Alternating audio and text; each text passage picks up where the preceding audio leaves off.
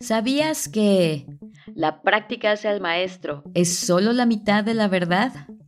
¿Sabías que si has practicado inglés con cuerpo y alma y todavía no eres bilingüe, es muy probable que estés usando la estrategia incorrecta? Keep listening. Bienvenidas mis queridas Unlearners a un episodio más de Own Your English. Here's Sonia Saules from the belly of Life Builders MX. Aquí con un episodio más de la serie Perseverancia. La vez pasada hablé de cuál es el resultado de la perseverancia, la excelencia. El día de hoy voy a platicarte qué significa ser perseverante, cómo llegar a serlo y cómo aplicarlo a tu objetivo de ser genuinamente bilingüe. Claro que como siempre, toda la info que te doy en este podcast muy bien te puede servir para otras áreas de tu vida. Todos sabemos que se necesita hacer un esfuerzo para llegar a ser perseverante. Lo más sorprendente que descubrí al hacer la investigación para este episodio fue más bien saber que es todavía más importante no la cantidad del esfuerzo, sino la calidad. And this is good news. No se trata de cuánto practicas, sino de la determinación con la que practicas. Déjame explicar. Cuando ves a un no nativo hablar de manera fluida y segura en inglés, con un manejo de lenguaje impecable, se ve tan fácil que parece que tiene un talento natural. Y efectivamente, como lo he mencionado muchas veces, todos pensamos esto porque lo único que podemos ver es el glamour del resultado de tanta práctica banal y cotidiana. También recuerda que nos conviene pensar que la excelencia es un producto del talento natural porque nos deslinda de nuestra responsabilidad sobre nuestra propia excelencia. Y bueno, todo esto ya lo escuchaste. Pero ahora que ya sabes todo esto, te preguntarás entonces, bueno, ¿cómo chingados le hizo ese no nativo para hablar tan padre? La palabra en inglés es grit. Y el español no tiene una palabra que capture todo lo que esta palabra engloba en inglés. Es una combinación de pasión, terqueza y perseverancia para metas de muy largo plazo, como ser genuinamente bilingüe. Yep, todo eso significa grit. En otras palabras, grit es darle talacha con amor obsesivo y enfoque de láser a cada uno de los chunks de tu meta a largo plazo, como lo vimos en el episodio anterior. Ya vimos que te tiene que apasionar lo que haces para que se vuelva natural y automático. Ahora, la razón principal del por qué la mayor parte de la gente no logra su objetivo es que la mayoría trata al inglés como si fuera un hobby y simplemente no es así.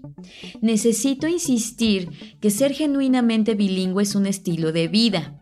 Entonces, lo primero que hago con mis clientes es quitarles esa noción tóxica de que el inglés es como un vestido bien bonito que solo te pones para ocasiones especiales. El inglés se tiene que volver tus tenis favoritos de uso rudo, los que te pones todos los días.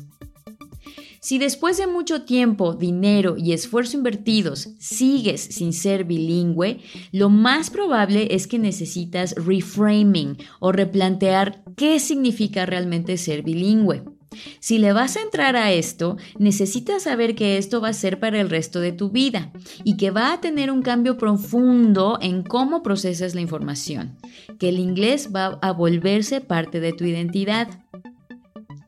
Todos conocemos la regla de las 10.000 horas. Esto salió ahí de que si practicas algo por 10.000 horas te vas a volver un master en eso que estés practicando. El psicólogo Anders Ericsson concluyó después de realizar un estudio que la excelencia en cualquier habilidad, física como la natación profesional o intelectual como volverte genuinamente bilingüe, se logra solo si practicas 20 horas a la semana por 10 años. Ahora, todos sabemos que la práctica hace al maestro, pero lo que nadie parece recordar es que Erickson también descubrió que no es solo la cantidad, sino la calidad de la práctica. Él le llamó deliberate practice. Deliberate practice necesita mucho autoconocimiento. Necesitas saber cuáles son tus debilidades, probar muchas técnicas y estrategias, estar al pendiente de las que sí te funcionan e irlas refinando con el tiempo. necesitas encontrar la manera de medir tu progreso. Deliberate practice es crucial para lograr tus objetivos de la manera más orgánica y sustentable. Erickson encontró que deliberate practice, por encima de cualquier otro tipo de práctica, es el mejor predictor del éxito. Aquí vienen las malas noticias. Deliberate practice también se diferencia de cualquier otro tipo de práctica por lo incómoda que es. Deliberate practice no solo es mundana, también es el tipo de práctica más fatigosa, desagradable y es la que cuesta más trabajo. Y aquí es donde entra grit. La gente que es greedy no deja de intentar algo aunque le sea desagradable. Sigue practicando aunque le cueste trabajo. La gente que es greedy está acostumbrada a salir de su zona de confort. Puede que escuche esto y pienses, no, no, no, no, yo no soy así, pero para nada. Pero como lo he repetido ad nauseam en este podcast, sobre todo en la serie de Mindset, Puede ser que no seas greedy en muchas cosas, pero si haces un poco de introspección, te apuesto a mi papá que vas a encontrar un aspecto de tu vida donde te pasas de greedy.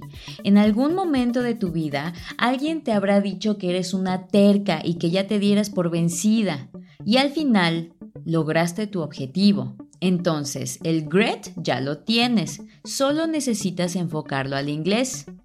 También puede ser que me digas, no, no encuentro nada en mi historia de vida que me muestre que soy gritty. Y está bien. Yo te diría que busques más profundamente, pero bueno, también se vale.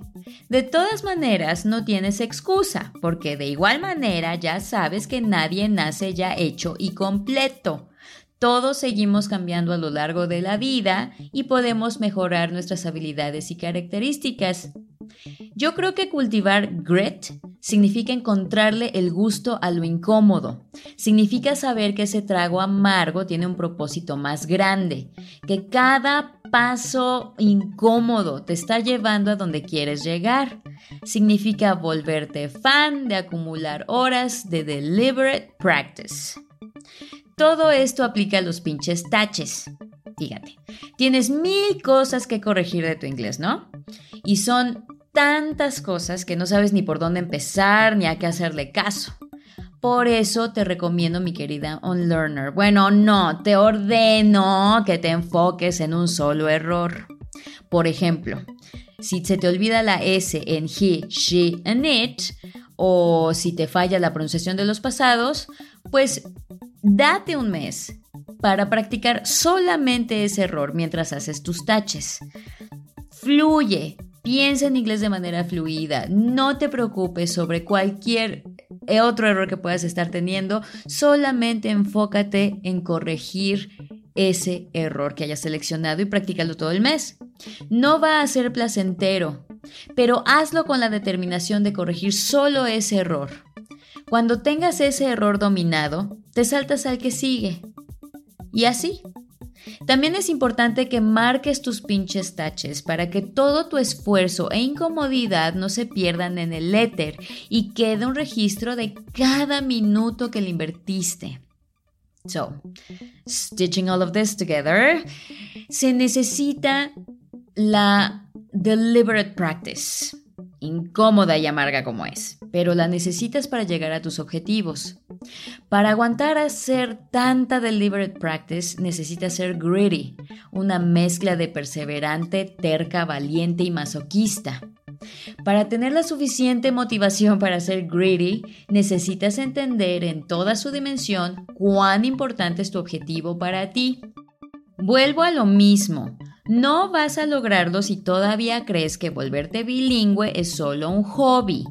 Nadie se hace masoquista por el pinche macramé, mi querida unlearner. No macramé enthusiasts were harmed in the making of this episode. Te dejo tu mini challenge para el próximo episodio. Entonces, dime, piénsalo realmente, mi querido unlearner.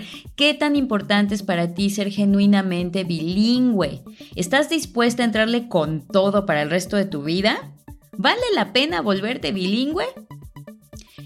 Pues haz tu introspección y me cuentas cómo te fue mandándome un mensajito por Instagram a LiveBuildersMX. Y recuerda, Hablar inglés sin miedo es un acto político.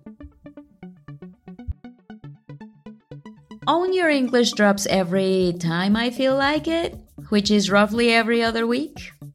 Follow us on Instagram at LifeBuildersMX. If you like this episode, share it with someone who needs it. Find us on Spotify, Apple Podcasts, or wherever you get your podcasts.